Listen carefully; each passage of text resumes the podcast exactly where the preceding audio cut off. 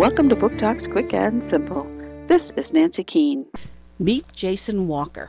He is just your average boy living an average, boring life.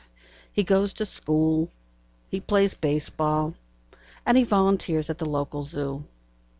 One day, all this changes. When Jason falls through a crack in the hippo tank, he finds himself in a totally different world.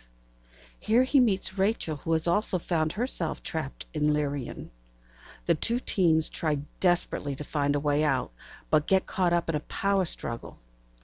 Jason knows one syllable of a magic word that will free the citizens of Lyrian, and he sets off on a quest to find the rest of the word. This is the first book in the Beyonders series. A World Without Heroes by Brandon Mull. Aladdin 2011